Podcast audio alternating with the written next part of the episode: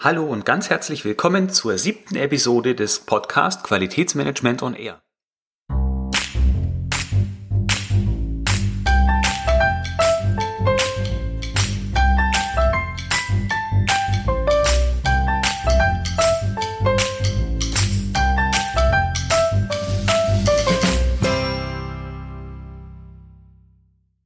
Heute beginnen wir mit einer Einsteigerserie gleich nach der Sommerpause im Jahr 2017. Und zwar geht es um Qualitätsmanagementsysteme und wie wir uns deren Anforderungen mit dem gesunden Menschenverstand nähern können. Mein Ziel ist es, dass wir ein Gefühl dafür bekommen, was Managementsysteme mit ihren Anforderungen allgemein von uns wollen und äh, dass wir hinterher sagen können, wenn wir das Ziel kennen, dann finden wir auch leichter den richtigen Weg dorthin. Umgekehrt könnte man auch sagen, wenn das Ziel unklar ist, dann wird die richtige Interpretation manchmal schwer. Und ich denke, das geht vielen von uns so in den unterschiedlichsten, mit den unterschiedlichsten Managementsystemen in den unterschiedlichen Branchen, wenn es darum geht, dass man die einzelnen Dinge in das eigene System und das eigene Unternehmen integriert, dass man manchmal vor der Herausforderung steht, ähm, man weiß nicht genau, wie es denn gewünscht ist. Und ich hoffe, dass die Einsteigerserie von insgesamt neun Teilen ähm, Ihnen dabei helfen kann, ein wenig klarer zu sehen. Als Grundgerüst für die Hauptanforderungen nehme ich die ISO 9001, einfach weil es die gängigste QM-Systemnorm ist und hangel mich daran etwas äh, entlang. Also ich möchte betonen, ich gehe die jetzt hier nicht im Einzelnen äh, durch und es wird auch keine 100 Prozent ähm, ja keine 100% Erklärung der ISO 9001, sondern ich nehme einfach die Hauptkapitel und versuche mit meinen eigenen Worten zu erklären, was ich denke, die ja, Macher der Norm damit bezweckt haben, was sie sich von Unternehmen wünschen und vielleicht auch ein bisschen, wo die Auditoren bei der ja, bei der e-, Evaluierung, ob ein Punkt erreicht ist oder nicht, was die Auditoren da vielleicht von uns erwarten. Vielleicht ein bisschen was zur ISO 9001. Die ISO 9001 ist, wie gesagt, die gängigste QM-Norm überhaupt. Die hat mittlerweile über eine Million Zertifikate weltweit und in Deutschland sind es über 50.000. Das Ziel von Managementsystemen ganz allgemein kann man mit Steigerung der Kundenzufriedenheit umschreiben. Jetzt je nachdem, äh, von welcher Branche wir sprechen, kann man unter Steigerung der Kundenzufriedenheit auch sehen, dass man hm, Schaden von Kunden oder Endverbrauchern abwendet. Also wenn wir jetzt an Medizinprodukte denken oder an Lebensmitteln, ähm, beim Umkehrschluss kann man auch sagen, wenn die, wenn es denen nicht schlechter geht mit unseren Produkten, sind sie auch zufrieden. Das ist zumindest zufriedener, als würde es ihnen nach dem Konsum unserer Produkte schlecht gehen. Mm.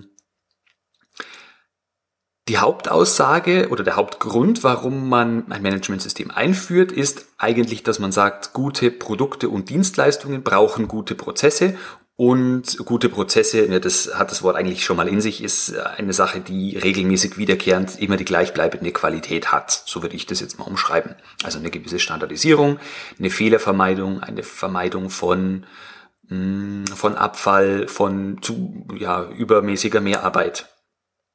Das oberste Ziel von Qualitätsmanagement Normen oder Qualitätsmanagementsystemen ist äh, ganz allgemein die Steigerung der Kundenzufriedenheit und das Ansinnen, dass gute Produkte und Dienstleistungen immer gute Prozesse brauchen. Und äh, gute Prozesse bestehen meiner Ansicht nach in einer gewissen Standardisierung, also dass man sich darauf verlassen kann.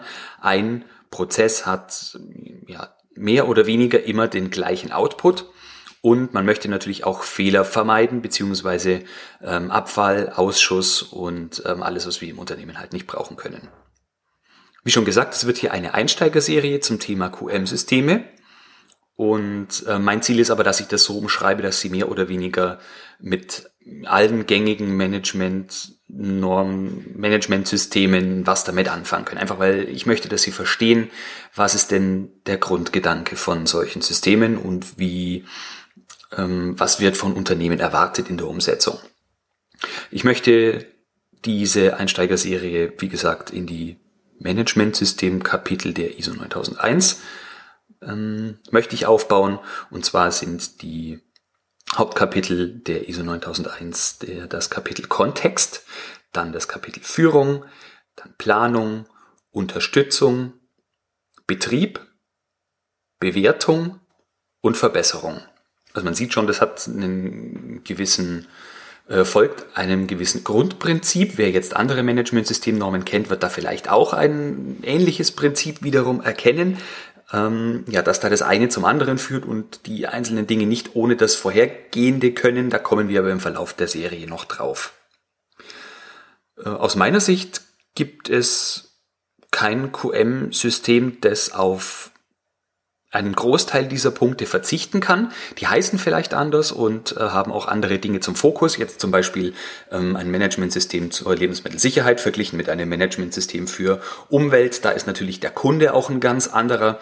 Ähm, aber die Absichten, die damit verfolgt werden und äh, auch vielleicht auch das ein Stück weit die Art und Weise, wie wir es im Unternehmen umgesetzt kriegen, ist nicht ganz so unterschiedlich. Ein weiterer Aspekt, den ich in dieser ersten Folge noch ansprechen möchte, sind die positiven Effekte, wenn wir ein QM-System gleich in welcher Form einführen. Beginnen möchte ich mit meiner Ansicht nach dem stärksten Argument, und zwar einer höheren Kundenzufriedenheit und äh, in dessen Folge auch mehr Kunden allgemein. Also wenn wir äh, ein System haben, das Konstanz ausstrahlt, das Professionalität ausstrahlt, das ähm, sich immer daran ausrichtet, welches Problem wir unseren Kunden, für unsere Kunden lösen können, dann sind unsere Kunden allgemein auch zufriedener. Und wenn wir unsere Prozesse ständig verbessern, steigt die Kundenzufriedenheit auch immer und immer wieder. Und die meisten ähm, Unternehmen haben es sich ja auch zum Ziel gesetzt, mh, teilweise Wünsche der Kunden zu erfüllen, von denen diese noch nicht gewusst haben, dass sie die Wünsche überhaupt haben. Ein zweiter Punkt ist die Beherrschung von Prozessen und äh, stabilere Leistungen, stabil und standardisiert. Also äh, Ziel eines QMS ist immer, dass die Prozesse eines Unternehmens beherrscht werden, also dass man wenig unerwünschte Ereignisse hat, um die man sich kümmern muss und dass äh, man standardisierte Leistungen daraus bekommt. Also ob das jetzt Dienstleistungen oder Prozesse äh, oder Produkte sind, ist erstmal egal, aber das, was hinterher rauskommt und was wir an die Kunden ähm, verkaufen möchten, soll ja möglichst standardisiert sein und ja immer gleich. Ein dritter Punkt, äh, weniger Krisen und Verschwendung. Das denke ich selbsterklärend. Also wenn wir ein QMS haben, dann haben wir in dessen Folge hoffentlich weniger Krisenfälle zu bewältigen, also nicht konforme Produkte, Dinge, die wir aus dem Handel zurückrufen müssen äh, oder dergleichen. Ähm, und weniger Verschwendung, also weniger ähm, Abfall, weniger Produkte, die nicht maßhaltig sind oder Dinge, die wir halt nicht an die Kunden verkaufen können. Der vierte Punkt, den ich anführen möchte, ist die Ausrichtung des Unternehmens auf Wertschöpfung und Kundenorientierung. Also das, was ich oben im Prinzip schon gesagt habe. Wir richten uns an Dingen aus, die unserem Unternehmen etwas bringen. Also ganz oben steht der Kundennutzen. Welches Problem lösen wir für unsere Kunden? Wo nehmen wir ihnen Arbeit ab? Wo machen wir denen das Leben leichter? Wo machen wir sie glücklich? Kann man vielleicht auch sagen.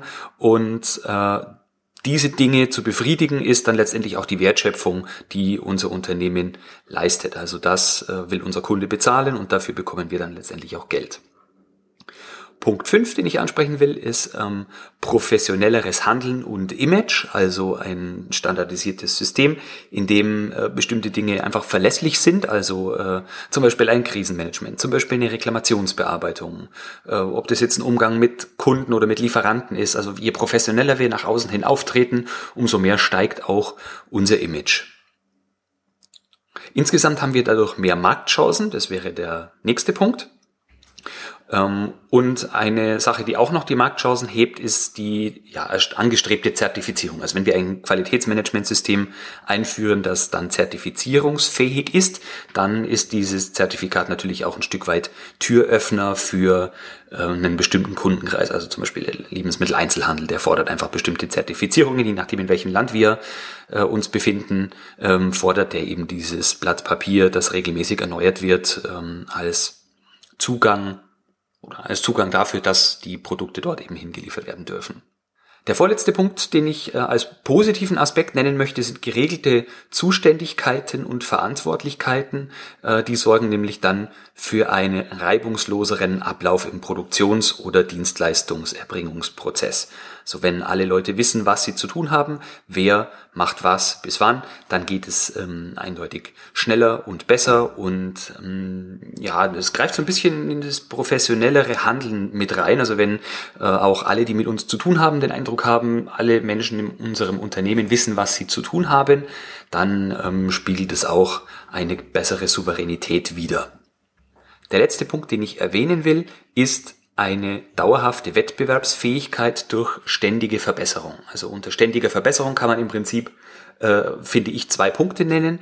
Äh, zum einen ist es, wir verbessern ständig das Portfolio oder die Prozesse, die wir in unserem aktuellen Portfolio haben, äh, verbessern wir ständig und zum anderen ist, wir verbessern unsere Organisation ständig, so dass wir ähm, zumindest mit den Erfordernissen des Marktes und unserer Kunden mitgehen und im besten Falle sogar darüber hinaus äh, den Kunden und dem Markt einen Schritt voraus sind. Das sichert dann auch die äh, Zukunft unseres Unternehmens.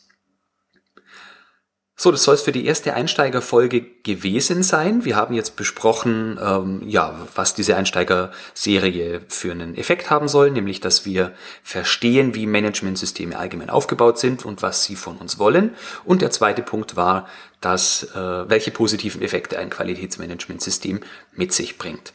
In den nächsten Folgen werden wir jeweils ein Managementkapitel der äh, ISO 9001 2015 besprechen. Ähm, und zwar in groben Zügen, was die Norm von uns fordert. Und ich möchte dann auch so ein bisschen meine, ähm, meine Ansatzpunkte mit dazu geben, was ich denke, die Norm damit bezweckt und was auch unser Unternehmen jeweils davon hat. Ich würde mich sehr freuen, wenn Sie auch dann wieder einschalten.